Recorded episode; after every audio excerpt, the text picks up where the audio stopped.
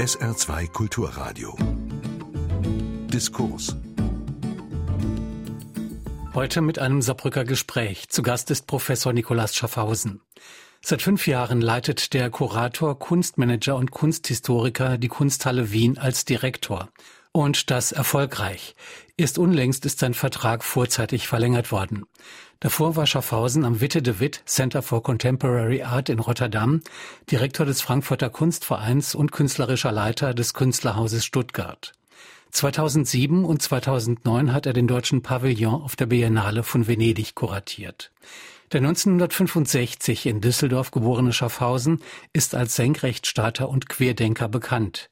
Er war der erste Kommissar des deutschen Pavillons auf der Biennale in Venedig, der mit Liam Gillick einen Nicht-Deutschen den Venedig-Auftritt hat gestalten lassen. Als Galerist hat er spätere Kunststars wie Olafur Eliasson oder Carsten Höller entdeckt. In Rotterdam und auch aktuell in Wien, Städte mit hohem Migrantenanteil, hat er erfolgreich eine jeweils starke Kunstvermittlung etabliert. Seit dem Wintersemester 2016-17 lehrt Nikolaus Schaffhausen als Gastprofessor an der Hochschule der Bildenden Künste Saar. Dort beschäftigt er sich gemeinsam mit seinen Studierenden mit der Funktion von Kunst im öffentlichen Raum. Barbara Renno hat sich mit ihm unterhalten. Jetzt sind Sie seit zwei Semestern äh, Gastprofessor hier an der Hochschule der Bildenden Künste Saar. Sie leben und arbeiten in Wien und Berlin. Ihre beruflichen Stationen haben Sie nach Stuttgart, Frankfurt, Rotterdam, Venedig, Brüssel, Seoul und an ganz viele andere Orte gebracht. Wissen Sie denn noch, wie oft Sie umgezogen sind und würden Sie auch einen Ruf nach Saarbrücken annehmen? Ich glaube, als ich 19 war, bin ich dreimal umgezogen. Und da hat mir meine damaligen Freundinnen und Freunde gesagt, mein Gott, das ist ja schon eine ganze Menge.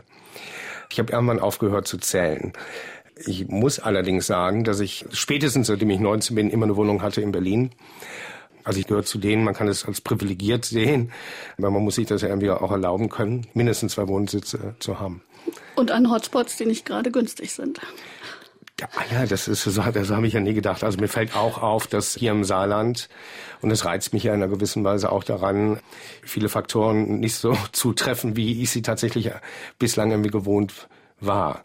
Und was mich auch interessiert hat, hier nach Saarbrücken zu kommen, ist genau dieser Umstand des nicht, zumindest offen, offensichtlich nicht so fest definierten, wie es in anderen urbanen Gegenden so der Fall ist. Um Ihre Frage zu beantworten, unter bestimmten Bedingungen würde ich einen Ruf natürlich annehmen. Und die wären?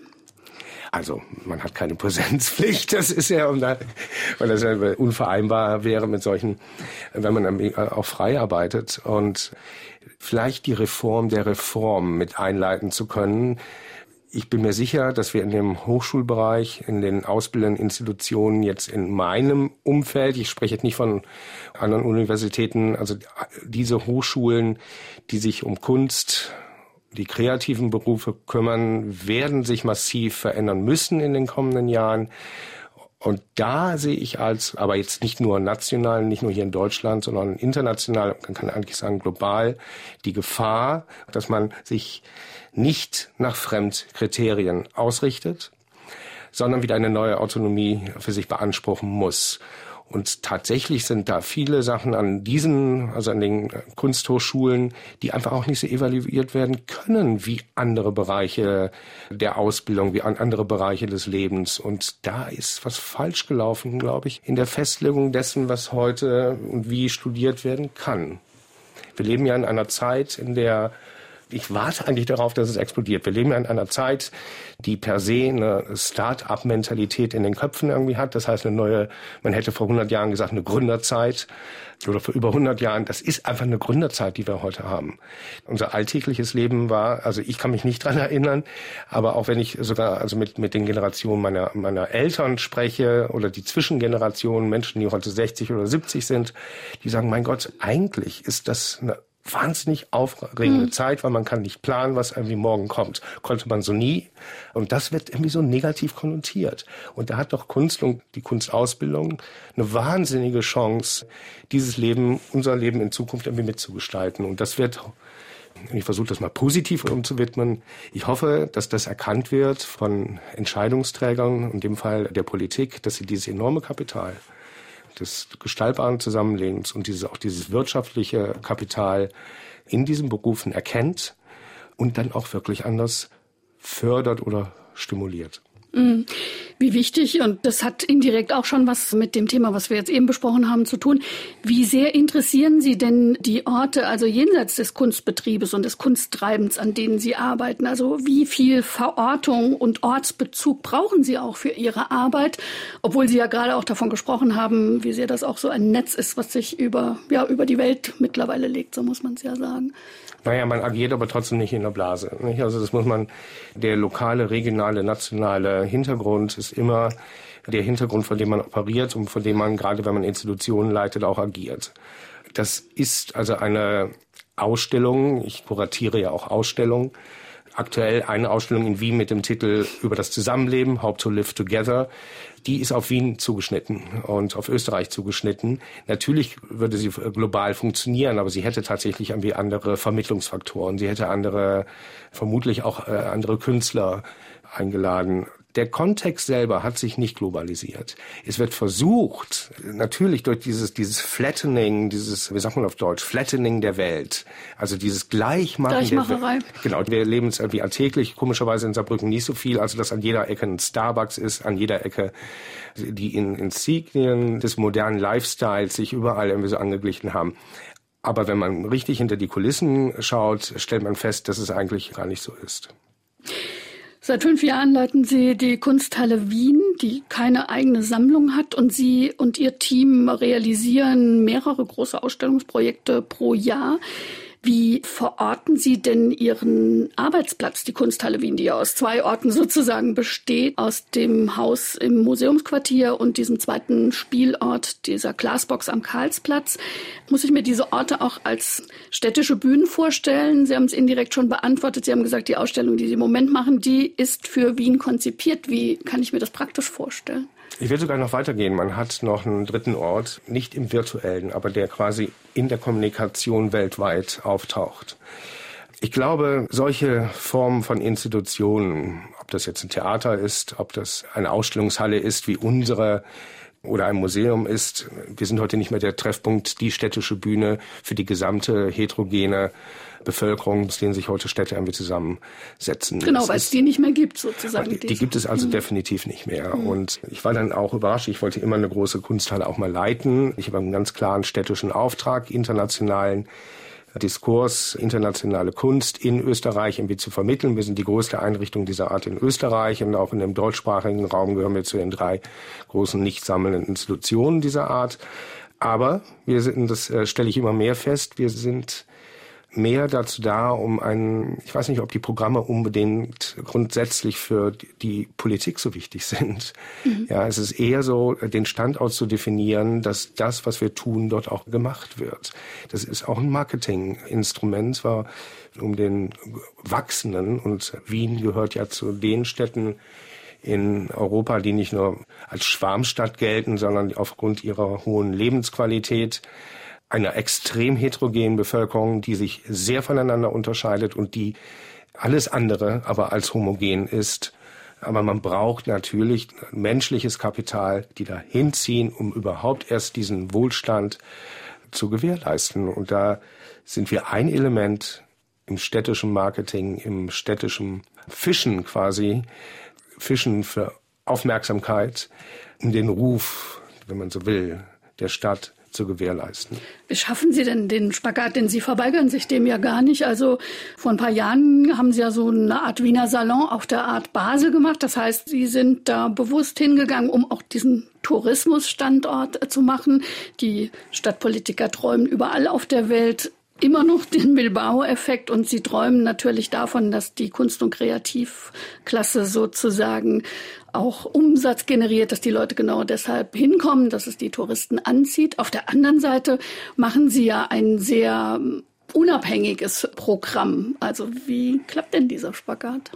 Naja, man muss sich natürlich die Aufsichtsräte angucken. Also wie weit kann man irgendwie völlig unabhängig irgendwie operieren? Das ist ja auch ein Trugschluss, dass man das irgendwie kann. Der Auftraggeber ist ganz klar. Der, das, das, ist die der, Stadt Wien. Das ist der, in ist Ihrem die, Fall. In meinem Fall ist es die Stadt Wien mit knappen zwei Millionen Einwohnern, die natürlich politisch geprägt ist. Und Wien lebt in erster Linie vom Tourismus. Und in meinem Aufsichtsrat sitzt unter anderem auch der Tourismusmanager der Stadt Wien, der dezidiert irgendwie politische, gesellschaftspolitische Interessen hat, wen er da jetzt in dem Fall auch bei Art Basel, dieser komische Kulturtransfer, der da passiert ist oder der da passiert, ich sehe das eher neutral. Ja, das ist in einer gewissen Weise adressiert an ein sehr spezifisches Publikum. Und dieses Publikum ist aber auch und teilweise zumindest unser internationales Publikum. Und wir sind ja auch von Drittmitteln abhängig. Und an solchen Orten trifft man Leute, die man eventuell auch braucht als Sponsoren. Ja, und damit habe ich kein Problem. Ich komme auch natürlich aus, aus einer Generation, in der man es gelernt hat, die Auftraggeber auch zu kritisieren. Ja, also das heißt aus der sogenannten Institutionskritik und diese auch immer wieder in Frage zu stellen. Das kann dann offener Dialog sein mit den Auftraggebern, aber es kann auch genau, also ich würde mich nie den Kriterien der Auftraggeber irgendwie anpassen.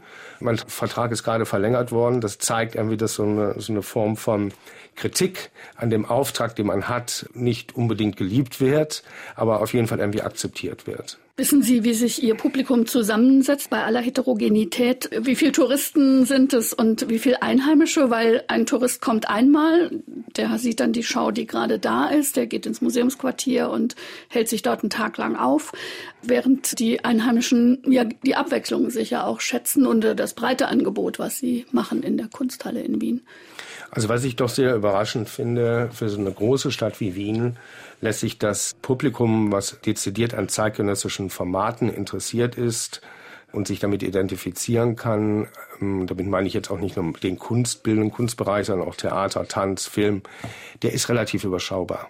Mhm. Ja, und wir finden das auch ex eigentlich alle Institutionsleiter sehr bedauerlich, dass man nämlich da keine heterogene Schicht von, von Menschen irgendwie erreicht, sondern im Prinzip das klassische gebildete, ich will nicht nur sagen Gebildungsbürgertum, aber gebildete Publikum oder, oder interessierte Publikum, was Zugang schon als Kind hatte, was Zugang, also Erziehung hatte oder durch Schule hatte oder halt nicht. Und eine der großen Aufgaben und für uns auch wahnsinnigen Herausforderungen sind, unsere Programme, die Vermittlungsprogramme, die jetzt nicht so im öffentlichen Fokus stehen, wo wir uns dezidiert an, an, an die heterogenen Gruppen der jungen Menschen richten. Also in Wien ist die Bevölkerung äh, unter 50 schon 40 Prozent migrantisch und unter 30 55 Prozent. Und es werden ja immer so diese Horrorszenarien irgendwie ausgemalt. Was bedeutet das für die nächsten Generationen? Das ist ja dieses Kapital, was daraus erwächst. Das ist ja eigentlich enorm. Und wir stellen also fest, dass wir mit, in, wir haben Programme, die nennen wir äh, Denkfabrik, ist natürlich dem englischen Think Tank abgeleitet. Ist das das Community College, was ich auf der Website gefunden habe? Ja, das Community College ist aus der Denkfabrik äh, also, hervorgegangen. Nochmal was anderes, ja. Ja, es gehört schon dazu. Ja. Nicht? Das sind also dann eher junge Studierende, mhm. die äh, quasi dialogische Formate der Vermittlung mit der Öffentlichkeit anbieten. Das funktioniert übrigens ähnlich wie bei der Dokumenta, was ja weiterhin kritisiert wird, dass man nur noch vermitteln kann in einem Dialog, indem man quasi, mhm. ob es auf der Dokumenta funktioniert, das kann ich gar nicht beurteilen, aber ich weiß, dass es bei uns funktioniert und zwar, dass man dem Besucher, dem Nutzer, egal aus welchem Hintergrund er kommt, nicht sagt, wie er ein Kunstwerk zu verstehen hat, sondern ihn fragt, was er dabei empfindet und was er denkt, was es ist. Das heißt, dass man wirklich einen Dialog irgendwie hat. Kunst hat heute so viel zu bieten wie noch nie. Ja, es geht eigentlich um alles, ja, von Politik, um Zusammensetzung unserer Gesellschaft, genau wie um Ökonomie und Ökologie und vor allem, deswegen heißt im Moment die aktuelle Ausstellung auch so, wie leben wir zusammen. Sie setzen da ja auch auf andere Strategien, als das Ihre Kollegen vielleicht tun oder viele Ihrer Kollegen tun. Ich habe gelesen, dass Sie eine Dramaturgin am Haus haben. Das ist etwas, das kennt man vom Theater natürlich klassischerweise. Das angloamerikanische Kino kennt es auch. Wir kennen es weniger hier in, im deutschsprachigen oder im europäischen Film. Was äh, heißt das denn konkret äh, für Ihre Arbeit, eine Dramaturgie am Haus zu haben? Was also, steckt dahinter? Also ich hätte mich selber auch Dramaturg nennen können. Ich sehe mich aber in meiner Direktoren- oder künstlerischen Leitungsfunktion, die eher so eine Moderatorenrolle. Dazu ist die Einrichtung auch zu groß, dass man quasi jeden Bereich irgendwie selber, selber auch ausführt. Es geht nicht.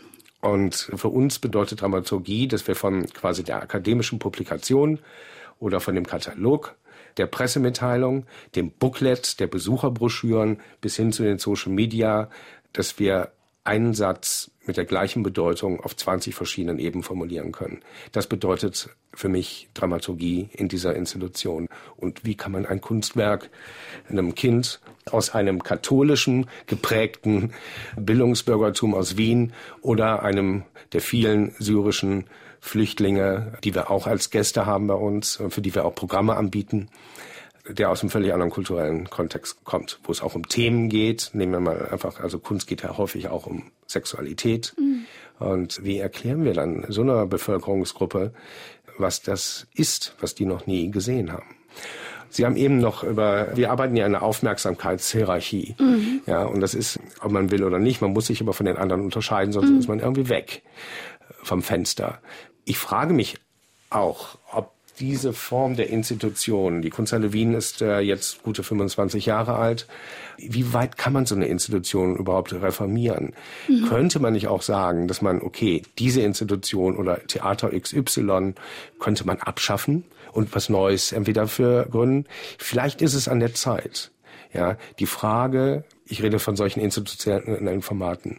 Vielleicht ist es an der Zeit, aber die Frage ist ja tatsächlich, ob diese Offenheit und diese Freiheit, mit der wir ja tatsächlich operieren können, ob sie so bei neuen institutionellen Formaten, die es geben muss in Zukunft, auch gewährleistet wäre.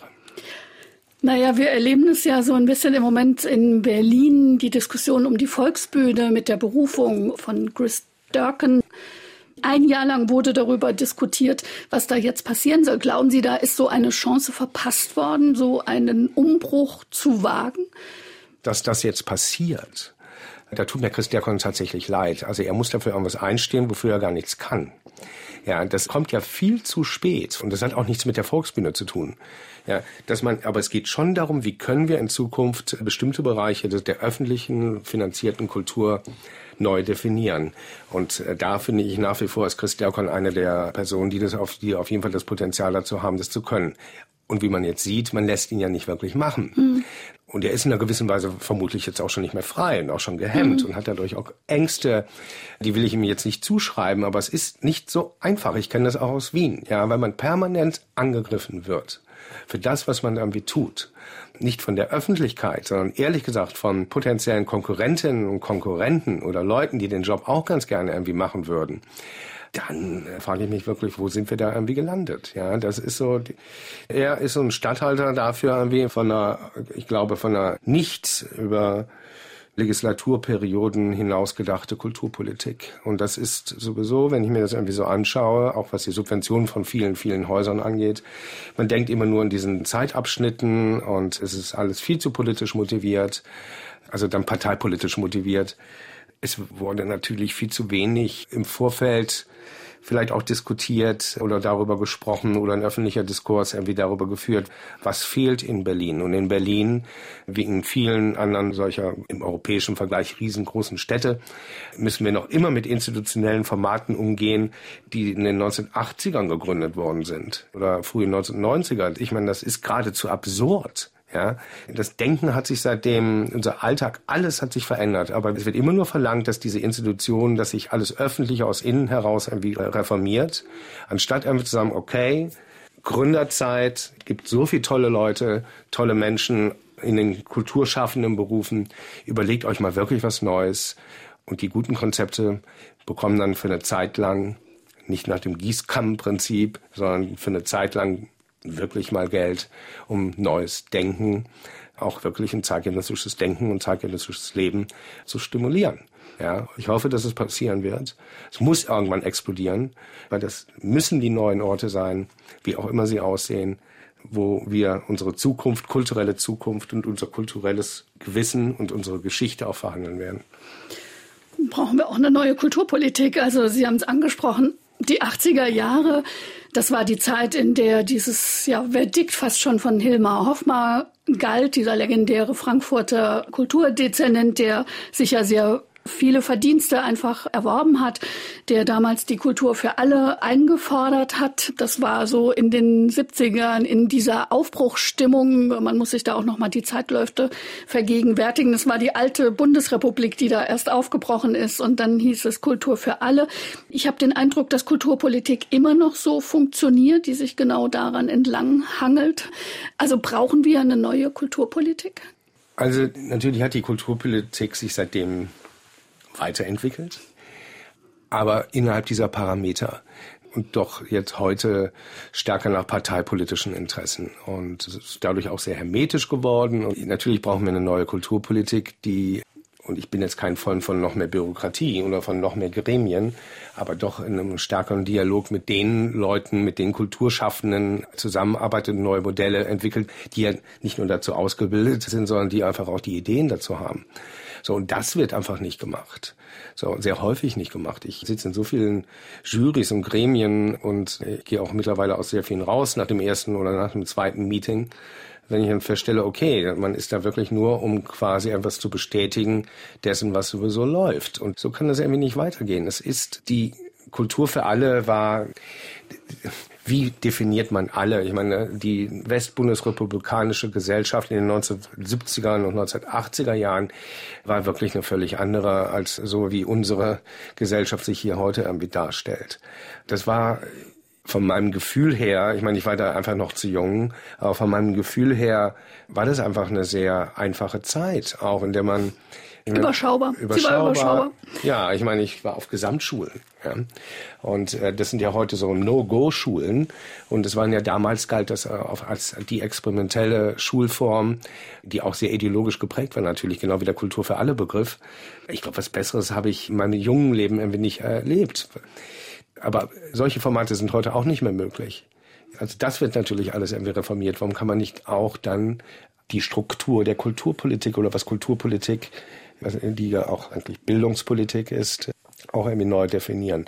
Das Problem ist, äh, es muss ja eigentlich wie in unserem gesamten Leben, es gibt dieses wunderbare Nutrition Fact Tabellen, also die Nährwerttabellen, die wir eigentlich auf jedem Lebensmittel heute finden. Man kann Gesellschaft gut danach aufteilen. Man könnte eigentlich auch sagen, okay, Politik danach aufteilen. So und so viel Prozent ist Lobbypolitik, so und so viel Prozent wird gemacht für Parteipolitik, also für die Wählerschaft. Und, aber wenn es dann um die Institutionen geht, mit Institutionen meine ich nicht nur Kulturinstitutionen, also das, was irgendwie gefördert wird und warum. Also was ist öffentliche Teilhabe, was ist Wirtschaft. Man kann die ganze Gesellschaft irgendwie so, so niederbrechen. Und da haben sich die Zutaten in den letzten Jahrzehnten ja enorm verändert. Mhm. Und die muss man irgendwie auch dann heute neu gewichten in der Politik. Und das wünsche ich mir. Und eigentlich vor allem auch von der Kulturpolitik. Vielleicht ändert sich auch nichts, weil, sagen wir mal, Kultur tatsächlich auch immer noch so als Unterscheidungsmerkmal genommen wird. Also wen treffen wir in den Museen? Wer geht da hin? Wollen wir überhaupt, dass da alle hinkommen, dass da für möglichst viele ein Platz ist? Ist der Handlungsbedarf vielleicht gar nicht so groß, weil die Gesellschaft das schon ganz schön findet, dass die Kultur auch nur bestimmten Leuten gehört? Ich glaube, man kann da eher noch weitergehen. Also sie wird ja so finanziert, dass sie nicht wehtun kann. Ja, und das ist eigentlich doch auch nicht zu 100 Prozent, aber doch bei sehr vielen meiner Kolleginnen und Kollegen sind es vermutlich irgendwie leid. Unter den, sie akzeptieren einfach die Abhängigkeits- und äh, Ab, äh, Verhältnisse und die Handlungsspielräume, in denen sie irgendwie operieren müssen. Und sind dann, es hört sich hart an, aber sind dann doch eher Erfüllungsgehilfe dessen, dass es halt nicht weh tut.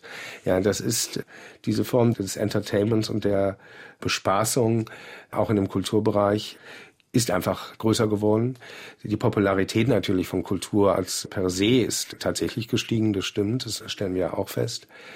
Aber dieses Widerstandspotenzial, was Kunst und Kultur nun mal wirklich inne hat, das muss anders vermittelt werden, aber das ist ja auch wiederum von so vielen Faktoren irgendwie abhängig. So, wie wird in den Schulen vermittelt? Wer sind die Lehrer? Mit denen müssen wir uns auch auseinandersetzen an Institutionen. Wie verhalten sich Medien, die ja auch unsere Rezipienten sind? Ja, und als Institution heute ist man selber ja auch zu einem Medium geworden, indem man ja auch versucht, die eigene Rezeption direkt irgendwie mitzudenken. Ich glaube, das Wichtige ist einfach, dass man eine Form der Selbstkritik irgendwie bewahrt dass man seine Mitarbeiter in dem Fall als Leiter von einer Institution, dass man seine Kolleginnen und Kollegen dazu wirklich animiert, stimuliert, das auch tatsächlich irgendwie in die Arbeit mit einfließen zu lassen. Darauf sind wir ehrlich gesagt in unserem Fall in Wien auch ganz stolz. Es ist mittlerweile, als ich kam, war es irgendwie zu 95 Prozent in komplett österreichischer Hand. Heute sind es 30 Prozent Nicht-Österreicherinnen und Österreicher. Unsere Arbeitssprache ist außer Deutsch natürlich Englisch, aber auch andere Sprachen geworden. Dadurch verändert sich tatsächlich irgendwie auch die Vermittlung dessen. Das fängt beim Techniker an. Bei der Raumpflege hört es dann irgendwann auf. Jede Form der Mitarbeiterschaft in solchen öffentlichen Institutionen ist für die Vermittlung dessen, und zwar Denkräume, ja, nach außen zu transportieren, irgendwie verantwortlich. Und wir sind ja nur ein Mini-Beispiel, ein kleines Beispiel da. Ich glaube, die äh, Selbstkritik der Institution muss wieder im Vordergrund stellen, äh, stehen. Und das war, um zurückzukommen auf die 1970er, 1980er Jahre, zumindest so von meinem Gefühl her, in der alten Bundesrepublik irgendwie gegeben. Auf jeden Fall wurde irgendwie öffentlich mehr diskutiert. Und die Leute haben sich zumindest offensichtlich irgendwie stärker voneinander unterschieden und das hat irgendwie auch gekracht. Und ich meine jetzt nicht nur im politischen Sinn, sondern einfach auch im kleinfamiliären Strukturen. Ja, und warum ist das heute nicht mehr der Fall? Ich meine, das sind so viele Faktoren, die da, und ich will wirklich nicht die Gesellschaft irgendwie gleich machen, aber es ist von so vielen Faktoren abhängig, dass irgendwie doch zu wenig in öffentlicher Diskurs gepflegt wird.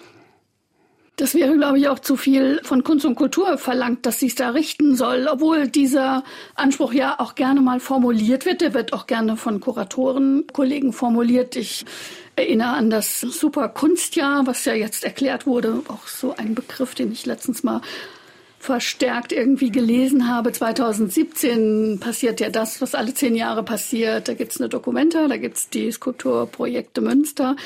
Da gibt's eine Biennale in Venedig. Äh, natürlich kommen die ganzen Messen noch dazu. Dieses Jahr wird es eine Neugründung geben. Art Basel in, gastiert dann in Düsseldorf in ihrer Heimatstadt, kann man sagen. Oder? Geburtsstadt. Geburtsstadt, gut.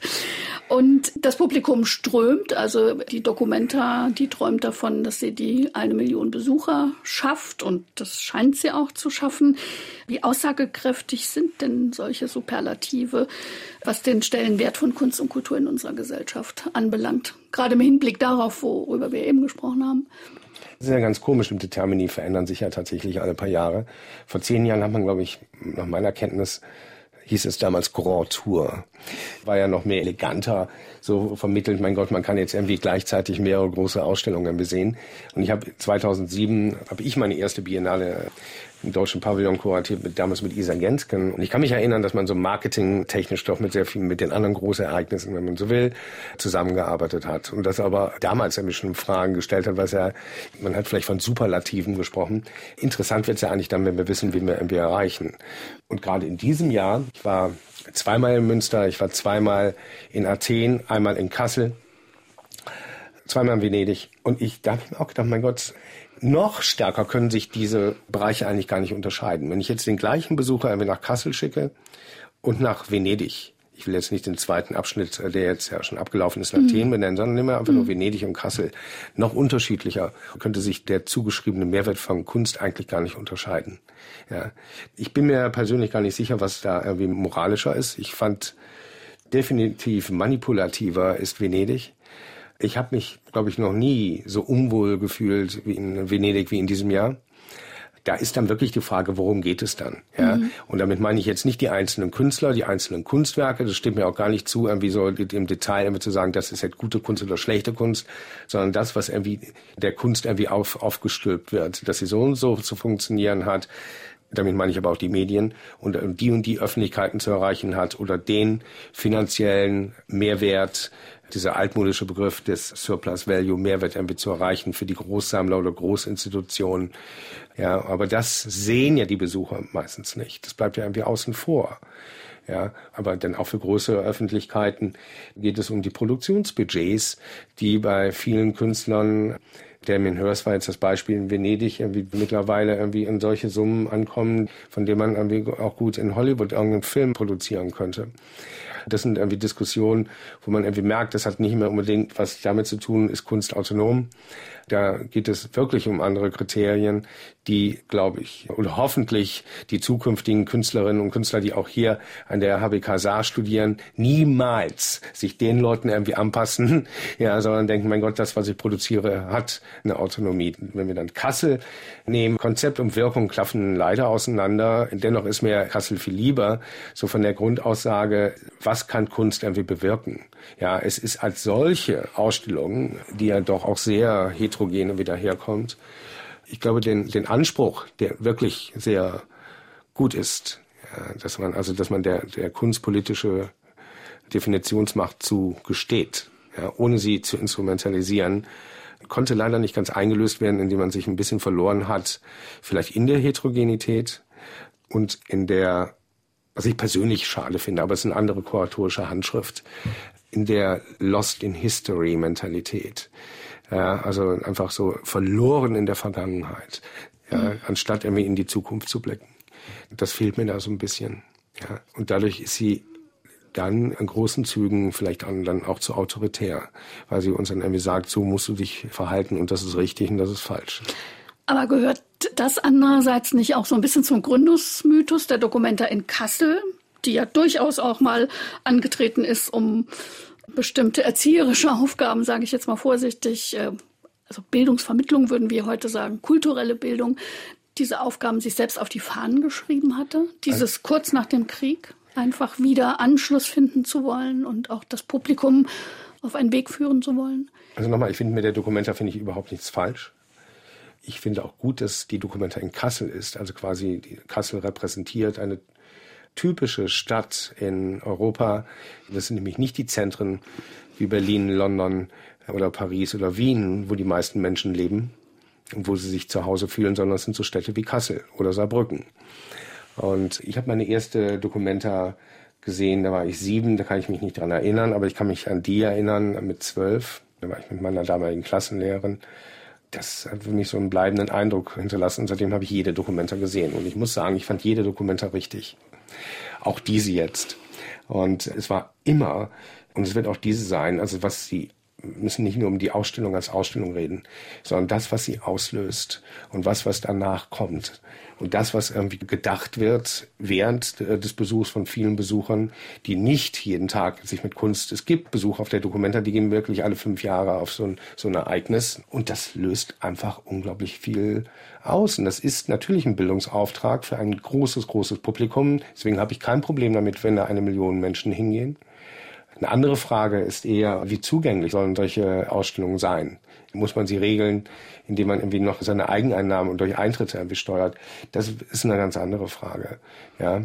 Also Sie würden dafür plädieren, freier Eintritt auch zur Dokumenta, oder? Also wenn ich ehrlich bin, natürlich. Hm. Ja, ich glaube einfach das Verhalten, ich habe das auch mal ausprobiert bei einer großen Ausstellung in Wien, politischer Populismus, Political Populism. Es ist tatsächlich so, dass das Nutzerverhalten der Besucher ein anderes wird. Also man hat auch mehr Besucher, aber man weiß nicht, ob es unbedingt mehr Besucher sind in der Masse, aber auf jeden Fall kommen die Besucher öfters und erhalten sich länger vor den einzelnen Arbeiten und Kunst braucht heute Zeit, überhaupt die Komplexität von Kunst und die Widerständigkeit von Kunst zu verstehen, müssen sie einfach Zeit mitbringen. Mhm. Und wenn sie das schon machen, sollte man so wenig beschnitten werden wie, wie irgendwie möglich. Und gerade bei solchen Events, Documenta ist in einer gewissen Weise auch ein Festival, die nur temporär sind, wo man also wirklich nur über den Zeitraum von 100 Tagen irgendwie hingehen kann und vor allem für die regionale Bevölkerung, das wäre ja auch mal ein interessantes Experiment. Jetzt, ich weiß, dass, egal wie man zum Humboldt-Forum steht oder nicht, aber ich weiß, dass da die Diskussion irgendwie auch an der Tagesordnung steht, ist Humboldt-Forum für völlig frei äh, zu gestalten. Und grundsätzlich wäre das doch sehr wünschenswert. Warum sollten solche Einrichtungen die nicht sowieso öffentlich finanziert werden, hm, ihre Hemmschwellen anders irgendwie senken und die Hemmschwellen bleiben dennoch irgendwie bestehen. Warum tun sich denn Kulturpolitiker so schwer damit? Ist das so eine Hürde? Ich glaube, man kann es sehr, sehr einfach beantworten. Wie definiert man Erfolg? Und wie kann Kulturpolitik, die wiederum gesagt sehr häufig irgendwie abhängig auch ist von Parteipolitik, wie kann ich den Erfolg der Institutionen definieren, indem ich natürlich die Besucher zähle. Das ist ein Kriterium. Und die Besucher können Sie sehr einfach zählen, indem Sie den Ticketverkauf kontrollieren können. Bei freiem Eintritt wird bei sehr vielen Institutionen natürlich auch, um das so direkt zu sagen, Schindluder getrieben, indem einfach noch mehr gezählt werden, als überhaupt irgendwie da waren. Ja, da muss es dann irgendwie andere Kriterien geben. Aber das ganze Personal, was sie haben, um natürlich hinterher auch die, also erstmal um die Tickets irgendwie zu lösen und noch abzurechnen, kostet ja auch wieder Geld. Das heißt Arbeitsplätze. Ja, aber vielleicht findet man in den Vermittlungsangeboten, man will ja niemanden entlassen, aber vielleicht gibt es da Möglichkeiten. Hat man noch mehr Potenzial. Das stimmt ja so ganz auch nicht.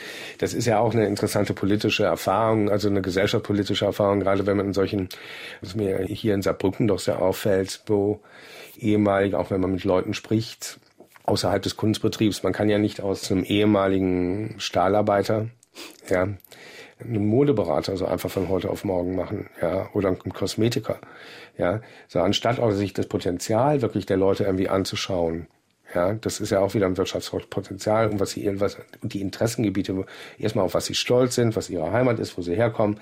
Und dieses enorme Kapital wird ja leider hier viel zu wenig genutzt, anstatt sich wirklich um die Interessen, aber nicht nur hier, aber gerade in kleinen Bundesländern, in kleinen Gemeinschaften wie, wie dem Saarland fällt es ja irgendwie noch mehr auf, ja, dass man versucht, okay, sagen, mein Gott, das ist ein Hightech-Land eventuell. So einfach geht es, glaube ich, nicht. Mhm. Ähm, ist das der richtige Zeitpunkt unseres Gesprächs, um über Fogo Island zu sprechen? Sehr interessantes Projekt, an dem Sie seit 2009, korrigieren Sie mich, arbeiten? Ja, ich war sehr häufig in Kanada in meinem Leben und ich hatte selber eine Residence, das heißt, ich hatte einen Auftrag in Banff, das ist in den Rocky Mountains, das ist ein sogenanntes Center for Creativity für alle Künste. Ich war da als, als Lehrender und eine Kollegin von mir, wir wurden dann äh, gleichzeitig irgendwie angesprochen von einer, so einer Form von Headhunter. Ja, und wurden irgendwie beide gleichzeitig eingeladen, die Insel Fogo Island zu besuchen und um uns die Ideen anzuschauen, die dort geplant waren für ein Künstlerprogramm auf einer Insel. Ich sage das jetzt so lapidar, weil ich dachte, um Gottes Willen, nicht schon wieder so ein Residenzprogramm irgendwo am Ende der Welt, wo man so schlecht irgendwie hinkommt. Da gibt es ja auch viele in Europa, eigentlich auf der ganzen Welt. Aber was soll das denn überhaupt? Dann ist Fogo Island an der Atlantikküste, gehört zu Neufundland, Labrador und das Neufundland ist etwas vorgelagert. Ich dachte, okay, dann fliege ich jetzt anders zurück nach Europa. Die Fähre genommen, dachte ich, ja, das ist schon eine tolle Landschaft, aber darum kann es ja irgendwie auch nicht gehen. Und habe dann eine Frau kennengelernt, die jetzt auch nachhaltig, das war knapp in zehn Jahren, wirklich mein Leben und mein Arbeiten über das, was ich irgendwie tue, entscheidend geprägt hat, indem sie denkt. Das ist eine Frau, ihr Name ist Sita Kopp, die kommt von dieser Insel, das war eine Insel, die wie viele Landstriche in Neufundland über Jahrhunderte unabhängig war durch Kabeljaufischerei. Und wie viele landwirtschaftliche Gegenden wurden durch die Industrialisierung der Landwirtschaft, das kann man auch niederbrechen zu Landwirtschaft hier im Saarland oder wo auch immer, wurde dieses komplette Land, quasi Neufundland ist wie hier im Bundesland, von unabhängig innerhalb von wenigen Jahren zu abhängig. Das heißt abhängig von Kanada funktioniert genau wie Deutschland von sozialen hm. Transferleistungen. Subventionen. So. Und das hatte dann zur Folge, dass dieses komplette Land und Vogel Island jetzt als kleines Beispiel die Bevölkerung innerhalb weniger Jahre von 6.000 zurückgegangen ist auf 3.000 zunächst. Und von diesen 3000 sind vor allem die Frauen übrig geblieben. Und die Männer sind quasi als temporäre Arbeiter auf die Ölfelder nach Alberta gezogen und kamen dann irgendwie alle für drei Monate vom Jahr, schauten sie irgendwie vorbei. So, Sita Kopp, eine Frau, also die halt, wie gesagt, da geboren ist. Heute ist sie Ende 50. Das heißt, in den 1950er Jahren geboren ist und war ein besonders intelligentes Mädchen, intelligente junge Frau und hat halt nach dem Highschool, nach dem Abitur ein Stipendium bekommen ist nach Ottawa gegangen und wurde innerhalb weniger Jahre dann eine der erfolgreichsten Accountants, also Managerin, auch in dem neuen Medienmarkt in Nordamerika. Sie hat sich dann bereits mit Mitte 40, quasi der klassische mehr oder weniger Burnout, nicht nur psychisch, sondern sich überlegt, was habe ich da überhaupt gemacht in meinem Leben bislang ja, und wenn man so Massen, so riesige Summen verdient, sie hat sich dann ungefähr mit 100 Millionen Dollar zur Ruhe setzen können und ist dann durch einen Besuch auf Vogel Island durch eine ihrer Tanten, die meinte, du musst hier irgendwas machen, damit nicht wie du die Leute gehen, sondern damit die Leute hier bleiben. Und deswegen hat mich auch das Saarland interessiert. Ja. Damit die Leute hier bleiben. So, Sita Kopp, sechs Brüder. Die Eltern waren beide noch Fischer und Analphabeten. Er sagte, okay, wie kann man diese Insel, aber jetzt als Beispiel auch für andere Landstriche, die außer so ähnlich in der westlichen Welt gibt es viele solcher Gebiete, die also ohne Transferleistung überhaupt nicht irgendwie leben überleben konnten, überleben konnten. Okay, was ist wichtig? Kultur, Kunst ist wichtig, damit die Leute irgendwie denken, weil das hat nämlich nicht nur was mit akademischer Leistung zu tun oder intellektueller Leistung, das verstehen die Leute emotional. Es geht natürlich immer um die lokale Bevölkerung. Wo kommen wir her? Das war tatsächlich, im Sommer wurde gefischt und im Winter wurden die Boote gebaut. Das hört sich alles so romantisch an, ja, aber es ist ja tatsächlich so. Wurden die Boote gebaut, die Boote repariert, die Häuser wurden von innen geflickt und es wurde natürlich unglaublich viel mit anderem Handwerk dort gearbeitet und weil man ja nicht nur von Fisch irgendwie in den letzten Jahrhunderten leben konnte, sondern auch von Farming, also was wächst hier. Jetzt ist es so weit weg, dass man nicht einfach sagen konnte, das wird jetzt ein Tourismusinsel, wo man irgendwie mal eben so hinfährt. Auch ist das Klima, es ist nie eiskalt, aber es ist schon ein harter äh, Winter. Ja, Atlantik. Ja, mhm. ja. Süderkopf hatte mehrere Ideen, die vielleicht zu viele am Anfang und dafür hat sie halt ein Team gesucht von mehreren Leuten, die sie irgendwie berät. Was waren Physiker und Mathematiker und dann äh, natürlich auch einfach Buchhalter und Manager, also unterschiedlichste Leute, die sie quasi daran beraten haben, was irgendwie Sinn machen könnte, um diese unterschiedlichen Bereiche irgendwie neu zu stimulieren. Meine Aufgabe ist die, dass ich die, wir haben ein Stipendiumprogramm für 15 bis 20 ich würde sagen, Kulturschaffende sind nicht nur bildende Künstler, mhm. die gemeinsam irgendwie mit uns denken und die in Dialog auch mit, wenn sie das wollen, mit der Bevölkerung theoretisch irgendwie arbeiten können. Es bewerben sich mittlerweile 1000, 1500 Künstler, Künstlerinnen pro Jahr und viele, viele andere und wir überlegen uns, ja, wie, wie gehen wir damit um?